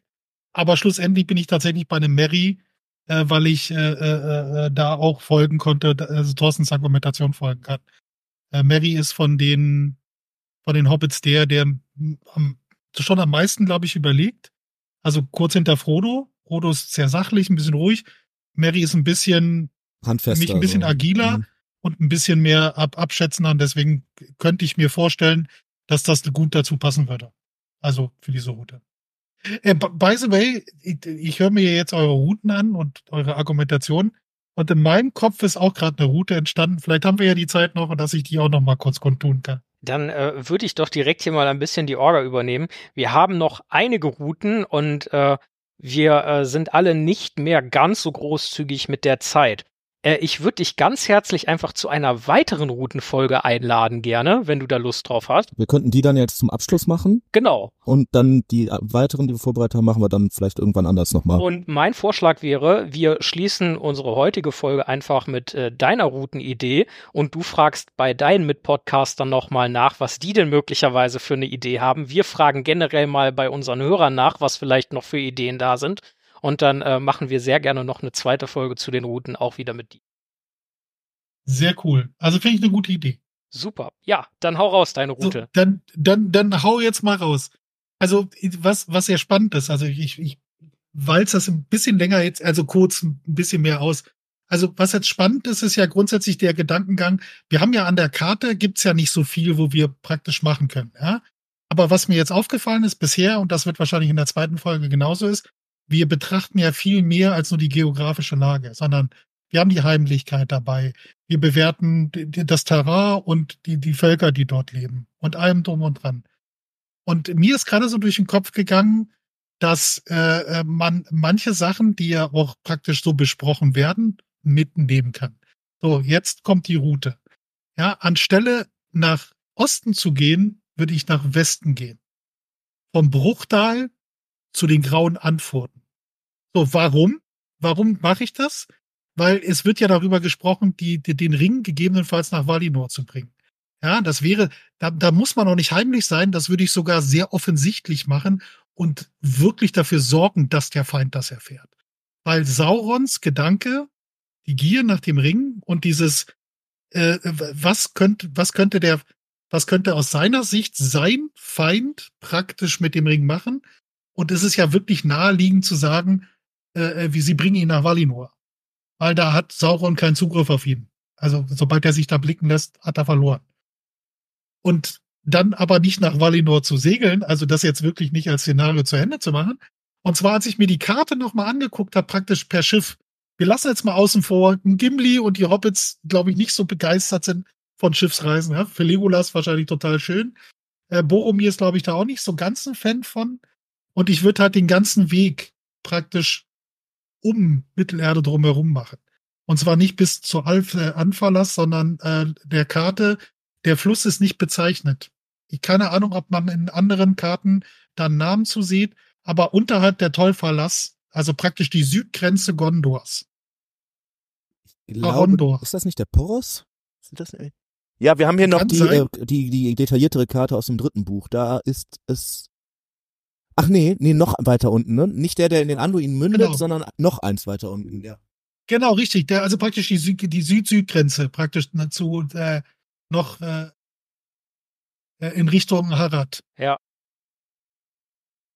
Hahnen. Und da gibt's ja diesen Fluss und der entspringt ja im Schattengebirge. So, und jetzt, wie gesagt, ich setze jetzt einfach mal voraus, der ist schiffbar relativ weit. So, und das wäre halt eine Route, da würde auch Saug, also die würden mit dem Schiff verschwinden aus Mittelerde und Aurons, Saurons Gedanke wäre, der Ding ist auf dem Weg nach Valinor. Das heißt, es ist überhaupt gar kein Grund mehr, irgendwas zu überwachen, sondern Sauron muss sich Gedanken machen oder kann sich ja sicher sein, okay, der Feind benutzt den Ring nicht und er kann alle seine militärische Macht in die Richtung schmeißen, die er möchte. So, und wenn man halt unten rum mit diesem Fluss, wie gesagt, das ist jetzt auch alles sehr theoretisch, wenn man den, wenn der relativ weit schiffbar ist, kann man den so weit hochfahren, wie man möchte. Also dann ist natürlich auch Heimlichkeit gegeben. Also nachts fahren oder das zu machen und sobald es nicht mehr schiffbar ist, kannst du aber relativ gut meistens an Flüssen entlang äh, bis ins Gebirge. Äh, deswegen habe ich vorhin auch nochmal gesagt, äh, wahrscheinlich gibt's viel, viel mehr Pässe. Ja, und von da aus im Süden praktisch nach Mordor kommen. Und auch da wird relativ wenig los sein, weil wir wissen, äh, und äh, da wollte ich auch sagen, Armeen schleust du nicht über kurze kleine Pässe. Deswegen machen die alle den großen Umweg zum Moranon nach oben. Ja, und du könntest von da aus natürlich bequem nach Mordor reinlaufen und relativ unerkannt auch bis zum Schicksalsberg latschen, ohne dass irgendjemand auf die Idee kommt, dass du aus dieser Richtung käme. Das ist mir mal ebenso eingefallen, als ich euch zugehört. Hervorragend. Ich finde das unter dem Aspekt der Heimlichkeit eigentlich einen ziemlich guten Weg. Ähm, er, geht auch, glaube ich, einen Weg, mit dem Sauron überhaupt nicht rechnet. Ich, ja, also ich glaube, ich hätte so drei Fragen, die man beantworten müsste, wenn man das jetzt so vor dem Parlament oder so äh, halt vorstellt. Zum einen hast du natürlich trotzdem das Zeitproblem. Das dauert, glaube ich, dann Ja. schon lange. Und dann könnte es natürlich sein, dass Sauron echt sagt, ja, okay, dann mache ich die jetzt platt. Und man weiß nicht so wirklich, wie stark er ist. Ne? Also es kann sein, dass er dich dann einfach komplett überrennt. Also Eregon hat er ja auch in wenigen Monaten bis Wochen eigentlich komplett einfach mal ausgelöscht. Ja. Ja, das hätte ich so ein vielleicht das Problem. Und die zweite Sache wären so ein bisschen die Kosan, weil du natürlich schon nah dran kommst. Und wenn dich so, so ein Kosanstreitmacht überfällt, da muss irgendwie was schieflaufen, ne? Aber lass da mal ein anderes Schiff auf dem Fluss, äh, auf dem Meer sein, wo so ein Brunnen draufsteht mit so einem Skelett drauf und dann hast du den Pippin doch mitgenommen. Und dann. Ich verstehe. Das klingt gerade eher so ein bisschen danach, als ob dich dieses komische Seeungeheuer von, äh, von aus der Serie Das, dann äh, quasi das- den Kraken macht da und dann. Ja, ja, genau. Das hatte ich auch kurz, äh, äh, ob Sauron, wie er in seine Menschengestalt geht und einfach mal auf dem Meer guckt, was da so passiert. Äh, aber das, Aber also gerade das gerade mit der. Idee, dass man das halt möglichst offensichtlich macht, würde ja wahrscheinlich auch eher dazu führen, dass äh, Sauron den Kosaren die losschickt und versucht, das Schiff noch einzufangen. Die würden nach Westen wegsegeln, die wären gar nicht mehr da. ja, das Ähm, ist ja. Aber, aber der Zeitfaktor ist, glaube ich, da wirklich das große Risiko, weil er weiß ja in dem Moment, wo er, äh, wo der Ring wirklich weg wäre für ihn, hat der Gegner ja gar nicht mehr, mehr die Möglichkeit, ihn zu nutzen, um gegen ihn zu verwenden. Und gleichzeitig könnte er, hätte er die Zeit zu erstarken, hätte dann Gondor, äh, Gondor wahrscheinlich, ich sag mal, relativ leicht überrennen können. Zumindest Ja. ziemlich äh, dezimieren können. Das wäre wahrscheinlich das Risiko gewesen, aber ansonsten, äh, ja, warum nicht einfach mal eine große Schiffsfahrt? Aber ich glaube, was die Zeitsache angeht, ähm, ist das Gegenteil ein bisschen der Fall. Ich glaube, man hätte mehr Zeit gehabt, weil Sauron verschlägt, er schlägt am Ende ja verfrüht zu. Und wenn er sich denkt, okay, der Ring ist weg, ich kann jetzt hier machen, was ich will militärisch, dann hätte er sich eher mehr Zeit gelassen, bis er überhaupt angreift. Weil dann wäre er halt auch dadurch stärker geworden. Also dann hätte er Ähm, Ja, genau. Du müsstest dann, ja. Ich habe, ich habe, ich habe einen Haufen Gedanken dazu. Erstens, ich finde es überragend, dass du hier in der Folge selber noch mit einer eigenen Route um die Ecke kommst und die direkt so durchdacht ist, gerade mit dem großen Bait, ja, aus Bruchtal, dann geht's zu den Grauen Anfurten und von da aus segeln die einfach Richtung Valinor, dass Sauron nur auf die Idee kommen muss, scheiße, die geht, die nehmen den Ring weg. Ähm, und dich dann einfach sneaky nach, von, von ganz unten von Süden nach Mordor rein, äh, reinzuschleichen, um den dann zu vernichten. Das finde ich, finde ich ausgebufft, das gefällt mir. Ähm, die Korsaren war auch mein erster Gedanke, ja, sobald Sauron das wittert, wird er halt alles, was er an Seestreitkräften irgendwie zusammenbringt, was dann wohl die Korsaren sein werden, in die Richtung schicken. Aber er wird die vermutlich nicht besonders küstennah fahren lassen, sondern er wird die eher versuchen, wenn er es überhaupt versucht, die schräg auf dem Abfangkurs zu setzen, weil eigentlich muss ihm klar sein, wenn ein Elbenschiff nach Valinor fährt, kriegen die Korsaren, wenn die dann da unten in Umbar starten, das nie. Ja, zumal wir ja auch nicht genau wissen, wann hebt Gehen- das sozusagen Gehen ab. wir, ne? gehen Also wir das- trotzdem mal davon aus, er schickt sie. Ähm, er wird sie nicht an der Küste erstmal zur, zur äh, äh, Grauflutmündung oder so schicken. Das macht ja gar keinen Sinn. Da ist ja das Schiff schon weg. Das bedeutet, wenn du knapp außerhalb der Sichtweite der Küste einfach runtersegelst, solltest du nicht so große Probleme bekommen. Außer Sauron wittert diese Falle, was das erste Risiko darstellt. Mhm. Punkt Nummer zwei, was passiert, wenn tatsächlich entweder auf dem Boot, wer auch immer korrumpiert wird, zweitens, was passiert, wenn tatsächlich irgendeine komische Wasserkreatur da ist, die äh, vom Grunde böse ist und sich denkt, davon angezogen wird und den Ring einfach schluckt, gut, dann ist er im Meer, ist dann wirklich ungünstig gelaufen, weil so kriegst du Sauron nicht besiegt. Ähm, Er wird seinen Weg hier finden. und als nächster Punkt, glaube ich, sind zwei Dinge wichtig, nämlich erstens Aragorn, der zu dem Zeitpunkt definitiv versuchen sollte, Richtung Minas Tirith zu kommen, um die Königreiche der Menschen wieder zu vereinen und damit eine Bedrohung für Sauron sicherstellt. Zumindestens erstmal auf dem Papier. Das muss nicht so offenbart werden, wie das jetzt im Herr der Ringe tatsächlich geschieht, wo Sauron dann ja tatsächlich zum verfrühten Losschlagen bewogen wird in der Annahme, okay, die haben einen Ring, was da noch zusätzlich mit reinspielt, aber dass zumindestens noch ein gewisses Augenmerk von Sauron, oh Moment mal, da ist vielleicht trotzdem noch jemand unterwegs, der mir irgendwie böse sein, also gefährlich werden könnte. Ähm, dass er sich auch nicht zu sicher fühlt und dass er sich dann die Zeit nimmt zu sagen, okay, mein Ring ist weg. Das heißt aber auch, er wird nicht gegen mich verwendet. Das heißt, die einzige Gefahr, die ich habe, ist dieser potenzielle Menschenkönig, der Abkömmling von Isildur. Aber da kann ich hier mit aller Zeit der Welt meine bösen Streitkräfte aufbauen, weil die Menschen sind schwach. Die werden weiter in, weiter in Schlachten gehalten und unter Druck gesetzt und nach und nach dezimiert, aber mit der Zeit gewinne ich das. Und Geduld ist immer schon eine Tugend von Sauron gewesen. Weswegen ich glaube, genau wie Thorsten, dass der Zeitfaktor nicht die krasse Rolle spielt. Weil ich glaube, dass Sauron dann wirklich sagt, ich gehe auf Zeit und ich schlaglos, wenn dann alles, alles beisammen ist. Und ich glaube, dass du dann auch die Zeit hast, wirklich da Backdoor reinzugehen und den Ring zu vernichten. Was das angeht, wäre ich bei dir. Das stimmt. Ich glaube, da habt ihr recht. Das ist, ähm, du kannst durch diesen Bait diesen Zeitfaktor rausnehmen. Ne? Du musst natürlich dann dir halbwegs sicher sein, dass du nicht in, sagen wir mal, zwei Jahren komplett besiegt wirst. Ich glaube aber, dass man davon eigentlich ausgehen kann. Ne? So, dafür reicht's vielleicht noch. Ja gut, Rohan ist zu dem Zeitpunkt Was auch noch, was, ja, wa- was mir gerade wieder durch den Kopf gegangen ist, das hatte ich ja nicht, also wie gesagt, ich- das ist jetzt während der Sendung, äh, während wir hier sprechen, ist mir das durch den Kopf gegangen. Es ist wieder mal kurz äh, dat- wieder verschwunden. Ist, dass im Endeffekt in dem Moment, wo sie an den Fluss kommen, wäre die Möglichkeit für Aragorn und Boromir zum Beispiel äh, nach, nach, nach Minas Tirith zu gehen. Also, dass sich dort praktisch die Gemeinschaft auflöst und in die Gruppen verteilt, sich zerteilt und dann unterschiedlich auf den Weg macht. Das wäre natürlich auch eine Möglichkeit. Der Fluss heißt übrigens Hahnen. Wir haben das jetzt hier gerade eben nochmal, auf der Karte steht's drauf hier. Ach, sehr schön. Ähm, genau. Vielen Dank. Also der Hahnenway quasi. Ich glaube, ein, ein Risiko würde ich noch sehen. Ähm, ihr habt recht, wenn man an der Küste bleibt, ist man erstmal so ein bisschen vor Sauron geschützt vor potenziellen Sachen, die übers Wasser fahren. Du musst natürlich trotzdem durch die Bucht von Belfalas. Da wird das nicht mehr, da könnte es noch sein, dass dir Sachen entgegenkommen. Ja, aber gut, wie, Thorsten hat recht, man muss ein, gewisse Risiken muss man schließlich eingehen.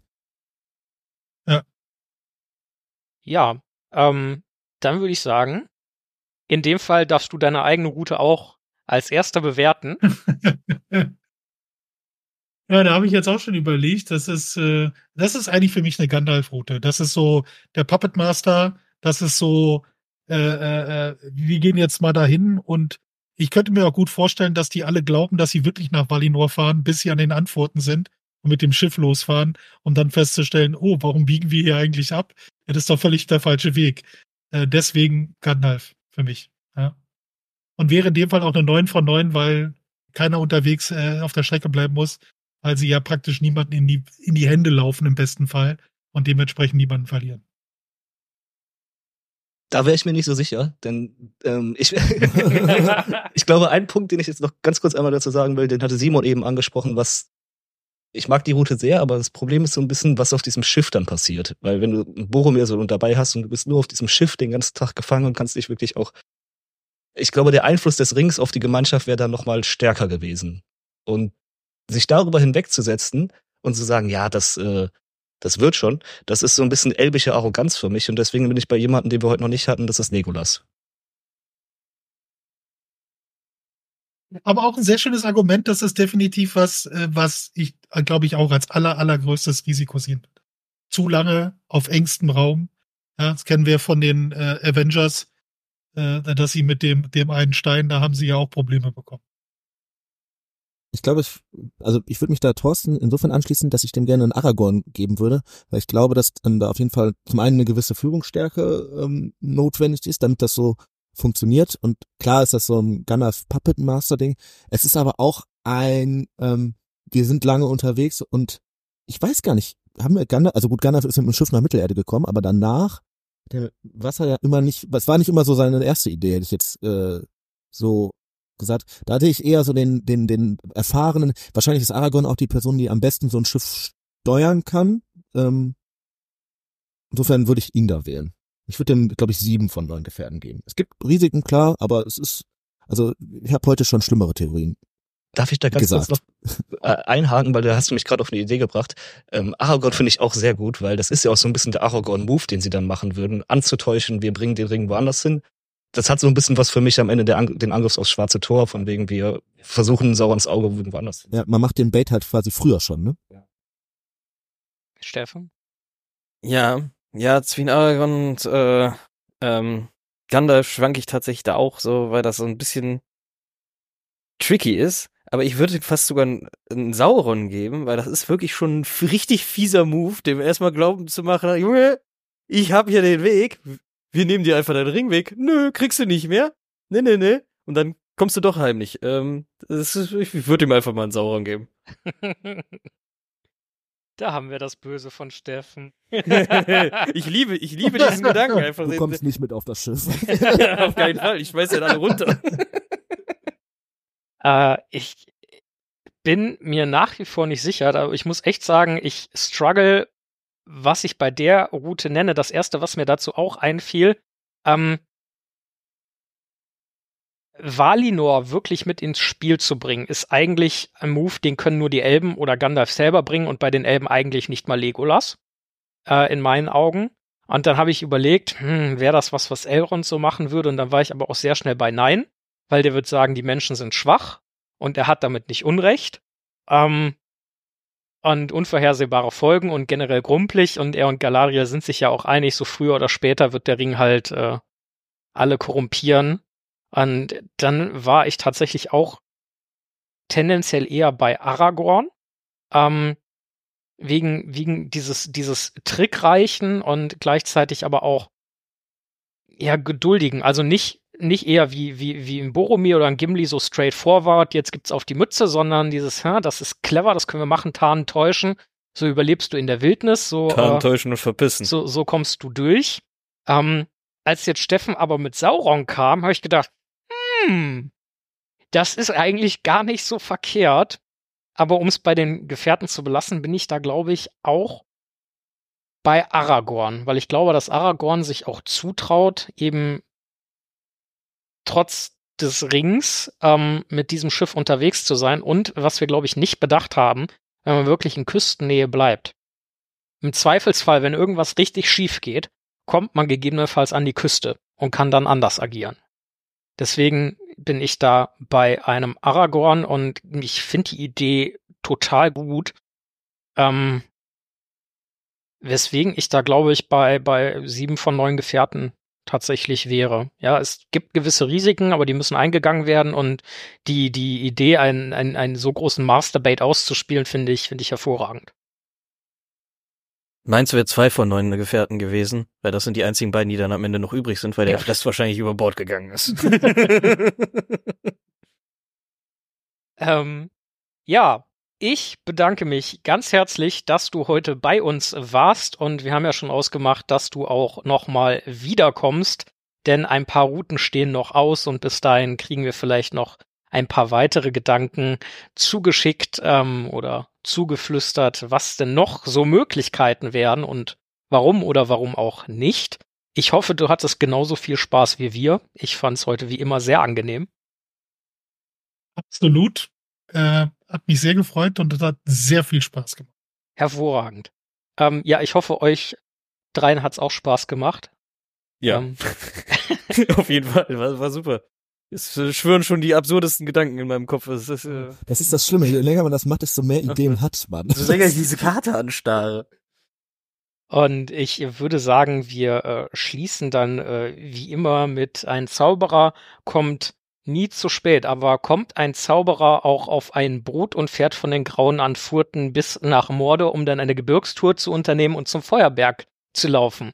Was denkt ihr, würde Gandalf jetzt generell erstmal von uns denken, wo wir hier darüber philosophieren, ja, was hätte man denn für Routen nehmen können? Wird der sagen, ihr seid alles Idioten, ne? das, was ich vorhatte und keinem richtig erzählt habe, das hat ja am Ende irgendwie funktioniert? Oder würde der sagen, nee, Moment mal, so, das hat mir ganz gut gefallen, Anverlass ist doch gar nicht so schlecht, wie ich dachte, oder, hm, was der Opa da vorgeschlagen hat, das ist eigentlich auch ziemlich brillant, obwohl es mehr Wasser als Feuer beinhaltet. Docs. Die ganze Zeit. Also ich glaube, er würde schon, da es ja nicht auch nicht seine Idee ist, schon sagen, wo die Schwierigkeiten bei den einzelnen Wegen liegen. Er hätte mehr Schwierigkeiten gefunden. Überall. Ich bin auch beim derrischen Tuck. Ja, ich glaube auch, äh, dass Gandalf sowas sagen würde von wegen, ja, ja, ihr habt ja gar nicht die Informationen, die ich habe hier. Ich hab da noch was in der Tasche, Die was Elben, haben, kurz. die Elben haben gar keine Schiffe mehr, die sind alle ausgebraucht. Alle weg. Ja, Ich, ich glaube auch, dass es tendenziell in die Richtung gewesen wäre, äh, schmeiß dich das nächste Mal selbst mit rein, dann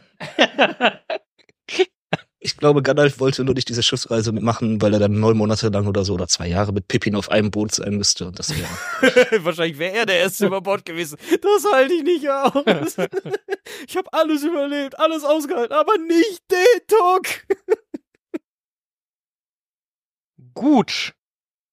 Ähm, ja, ich bedanke mich ganz herzlich, dass ihr alle dabei wart. Es äh, hat mir äh, eine Riesenfreude bereitet, wie eigentlich immer. Und ich freue mich auch sehr auf unsere nächste gemeinsame Folge zu den Routen und auch auf die nächste gemeinsame Folge, wann auch immer die sein wird, für irgendetwas anderes.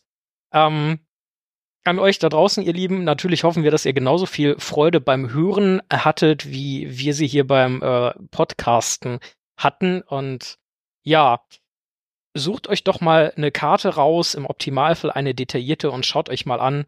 Vielleicht hätten wir das auch einfach vor der Folge sagen sollen, wo es dir jetzt gegebenenfalls ja jetzt lang geht Jetzt kann man uns was schicken und das verarbeiten wir dann in der nä- nächsten jetzt, Folge. jetzt besser, wo es lang ging. Ähm, lest euch die Bücher durch, hört euch die Hörbücher an, die Hörspiele auch. Ähm, schaut die Filme, gerne auch die Extended Versions. Guckt mal in die Serie rein. Auch äh, die ist an manchen Stellen kreativ und äh, vor allem natürlich äh, hört weiter uns, also Hör die Ringe, ein unerwarteter Podcast und äh, hört auch gerne mal beim Smalltalk rein und Opa, du darfst gerne noch mal sagen, wer ihr seid, was ihr macht und warum man euch hören sollte.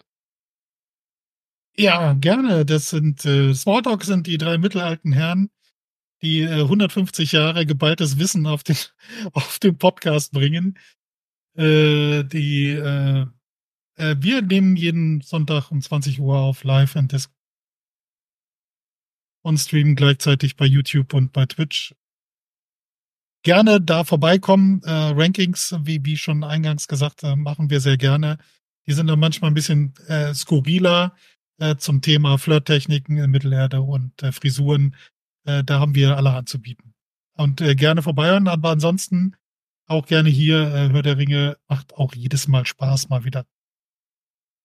Ja, nochmal ein großes Dankeschön an dich, dass du da warst, dass du dir die Zeit genommen hast. Wir äh, freuen uns immer, wenn wir Besuch haben, gerade wenn es Buch von äh, Besuch von mittelalten Freunden ist. Und äh, ja, hab Und was ist mit mittelalten Freunden? Nein, danke, nur Tee. Ähm, ja, wenn ihr nichts weiteres habt, dann äh, würde ich jetzt die Folge tatsächlich schließen und äh, wir hoffen, dass wir uns beim nächsten Mal wieder hören, wenn es heißt, äh, hör die Ringe. Ein unerwarteter Post.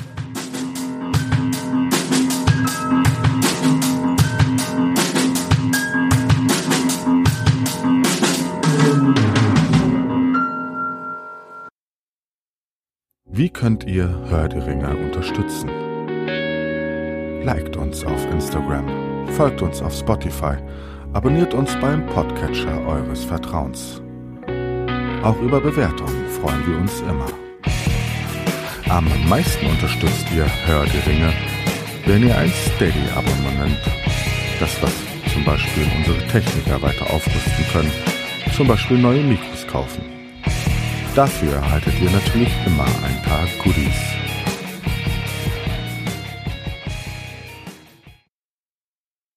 Ja, wunderbar. Es äh, war mir eine Freude. Sehr schön. Und ich freue mich auch sehr, dass wir noch eine zweite Folge zu dem Thema machen, weil das ist ja mal wirklich launisch, oder? Definitiv, ja. Ich habe jetzt schon wieder so Sehr Ideen, cool, wie, warum machen wir es nicht? Also man könnte auch, was wäre, wenn der Ring denn nicht in Mittelerde gefunden würde, sondern in äh, in Beleriand oder in Narnia oder was auch immer. Narnia finde ich gut. Richtig scheiße, die haben noch keine Kleiderschränke erfunden. Ich möchte jetzt schon mal Steffen, Verdammte Axt. Steffens Ich stell Idee predikten. Obwohl, vielleicht, vielleicht ist einer der Schränke im, äh, im grünen, äh, im tänzelnden Pony bei Butterblume, weißt du, gehst da rein und bist auf Here einmal in we go. Ich muss mich leider Ja. verabschieden, sehr, sehr gerne. Steffen wird doch bestimmt vorschlagen zu graben. Ich, ich arbeite schon an der Theorie. was ist mit einem Loch? Ich hab, ich hab so schöne Ideen gerade entwickelt. Die werden nur noch absurder. Man muss ja auch alle Tolkien-Werke mal berücksichtigen. Ich hatte, ich Oder hatte ja die Rippe schon geschrieben, Tunnel. Wir wissen ja, in welchem Film welche Viecher Tunnel Exakt, das geht mir gerade durch den Kopf. Vielleicht sind die Tunnel ja noch da, die müssen ja aus dem Moder irgendwann mal da hingekommen. Ich fand das echt eine gute Idee, die mit den Schiffen, die kannte man schon. Ich glaube, das war ein Tipp vor. Ja, ja, ich Ich fand die Idee, über die Rohren anzutäuschen. Ja. Ja, ja, das, das, das, Das fand ich eine geile Ergänzung. ja, also, ähm, weil meine Grundidee war halt klar der Western Rail, aber eigentlich ist es viel schlauer, Zördern direkt zu sagen, ähm, wir brauchen ein Schiff an den Graufflugmündungen unten und da ist das Schiff zu gehen. Aber ich, ich sagte ja selber vorhin noch, wir haben es doch gelernt in, in äh, Ringkrieg, einfach mit den Kosanen Bevor ich es vergesse, bevor ich es wieder Da kommen vergesse, vier Felder rein. mit dem Ring über die Helkaraxe in den Norden und gucken, wo die Feuerdrachen sind. Zu versuchen, da einschalten an Valinor vorbei. Man könnte, man könnte von Valinor aus, auch einfach wenn, wenn man es richtig rum. Ich würde sagen, das schneiden wir einfach noch oder lassen wir vor dem. Vor dem Wie immer, ich vor dem werde Nacht. das am Ende, was du irgendwie chaotisch gemacht hast, nicht Sortieren. aufräumen. Diesmal war ich's, glaube ich. Jetzt habe ich das Ding hier auf und spreche rein und Thorsten ist ein großes Bein. Das stimmt überhaupt nicht. Aber was tut das schon? Soundchecks mit Thorstens Beinen sind häufig auch zum Weinen. Zum Weinen sind auch Zwiebeln. Genau. Ein Kleisterkraus. Ja, es ist ein Schichtensystem, ein Schichtensystem. Wie bei Zwiebeln. Genau. Wir können das jetzt nicht drei Minuten Gruß schicken und fünf Minuten Outtakes.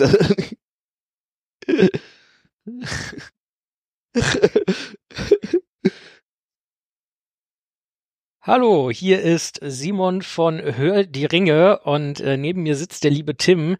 Hallo. Äh, mir ist zu Ohren gekommen, dass ihr, äh, liebe Jungs vom Roten Buch, äh, die Frage, was uns der Autor mit Tom Bombadil eigentlich sagen möchte, äh, direkt wieder nochmal an uns zurückgeschickt hat.